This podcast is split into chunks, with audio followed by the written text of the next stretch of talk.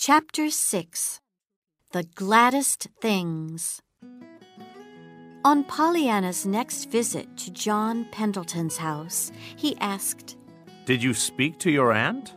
Can you live here? No, I can't. Did she say no? I didn't ask her, but she needs me. And I have a different child for you to adopt, to make your house into a home. I'm really glad for him. For who? Jimmy Bean. cried Pollyanna, and she explained about the poor orphan. I had a letter from my church ladies out west last week, She finished. and nobody wanted him there. He was sad about that. Pollyanna left with an invitation for Jimmy and her to visit Mr. Pendleton next Saturday. One Thursday afternoon, Mrs. Snow sent Pollyanna to Dr. Chilton's house for some medicine. I never saw your home before. She said. They're only rooms, He answered. not really a home. Do you need the hand and heart of a woman or the face of a child, too? Mr. Pendleton wanted those. Said Pollyanna. Oh, and you remember when I told you about him and Aunt Polly? Did you tell any folks that story? No. Good, because Mr. Pendleton explained everything to me later.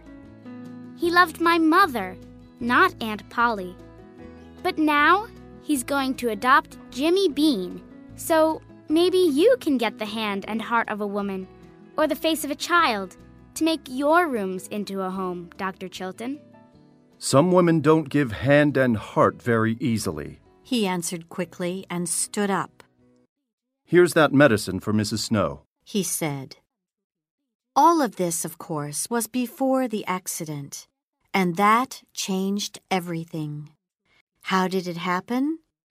On the last day of October, Pollyanna left school.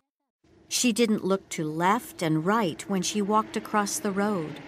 Suddenly, a car hit her, and she fell to the ground unconscious. By five o'clock, she was back at home. But when would she open her eyes? Nancy sat by her bed, and Miss Polly telephoned her doctor at once. When Dr. Warren came, he looked at Pollyanna carefully. Well, she didn't break an arm or a leg, but she hit her head badly, He told Miss Polly. And I'm worried. Next morning, Pollyanna opened her eyes. Where am I? What happened? Why can't I move my legs? She cried. Miss Polly explained about the accident. And now you must sleep. she said. So Pollyanna slept for days, and many people from the town came and left flowers for her. When John Pendleton arrived soon after Pollyanna's accident, Nancy ran to tell old Tom, Mr. Pendleton's here. You don't say. answered the old man. Was he really Miss Polly's lover from long ago? asked Nancy. I believed that once, but now I'm not sure. Don't be silly. He loved Miss Jenny, but she loved that young minister. When they married and left, Miss Polly felt sorry for John Pendleton and was nice to him. Maybe he understood something different, but for her they were only good friends. Then, in the town, people began to talk of love between them. After that, Miss Polly and John Pendleton quarreled, and he stopped coming here. In the front room, Mr. Pendleton asked, How is Pollyanna? I don't know. said Miss Polly coldly. She can't move her legs. But she talks about when you broke your leg and were in bed for only weeks. She's glad because that's different from poor Mrs. Snow, in bed for years. It's very sad. She doesn't understand. I wanted Pollyanna to live with me, you know. He said, With you? said Miss Polly. Yes, but she wanted to stay here because you needed her, she said. Suddenly, tears came to Miss Polly's eyes. After some weeks, Dr. Warren called a specialist from New York. Dr. Mead came and looked at Pollyanna. When he left, he spoke quietly to Miss Polly by Pollyanna's door. Fluffy the cat was in Pollyanna's room at the time, and she wanted to go out. Just then, she pushed the door open. So Pollyanna heard everything, Well, she's never going to walk again. said Dr. Mead. Poor Pollyanna. When she was well, she taught the glad game to Mr. Pendleton, Mrs. Snow, Nancy, and lots of people in town. But now she could never leave her bed. It wasn't easy for her to find a thing to be glad about. Mr. John Pendleton called on Aunt Polly again when he heard the news. Please tell Pollyanna something from me. He said before he left. Jimmy Bean came to see me, and he's going to be my little boy. I'm going to adopt him. Tell her that. Maybe she can feel glad about it. Yes, Mr. Pendleton. said Miss Polly in surprise. Pollyanna was, of course, very glad to hear the news. Back home, Mr. Pendleton and his friend Dr. Chilton sat in the front room and talked. You remember your friend at the hospital, Tom? Who? The specialist? Yes, he helps lots of people to walk after accidents. Take Pollyanna to him. Maybe he can help her, too. I can't, John. I must have a look at her before I can call my friend. But Dr. Warren is Miss Polly's doctor. I can't visit without an invitation from him. And after Miss Polly and I quarreled fifteen years ago, when folks in town began to call the two of you lovers, she's never going to ask me. You know that.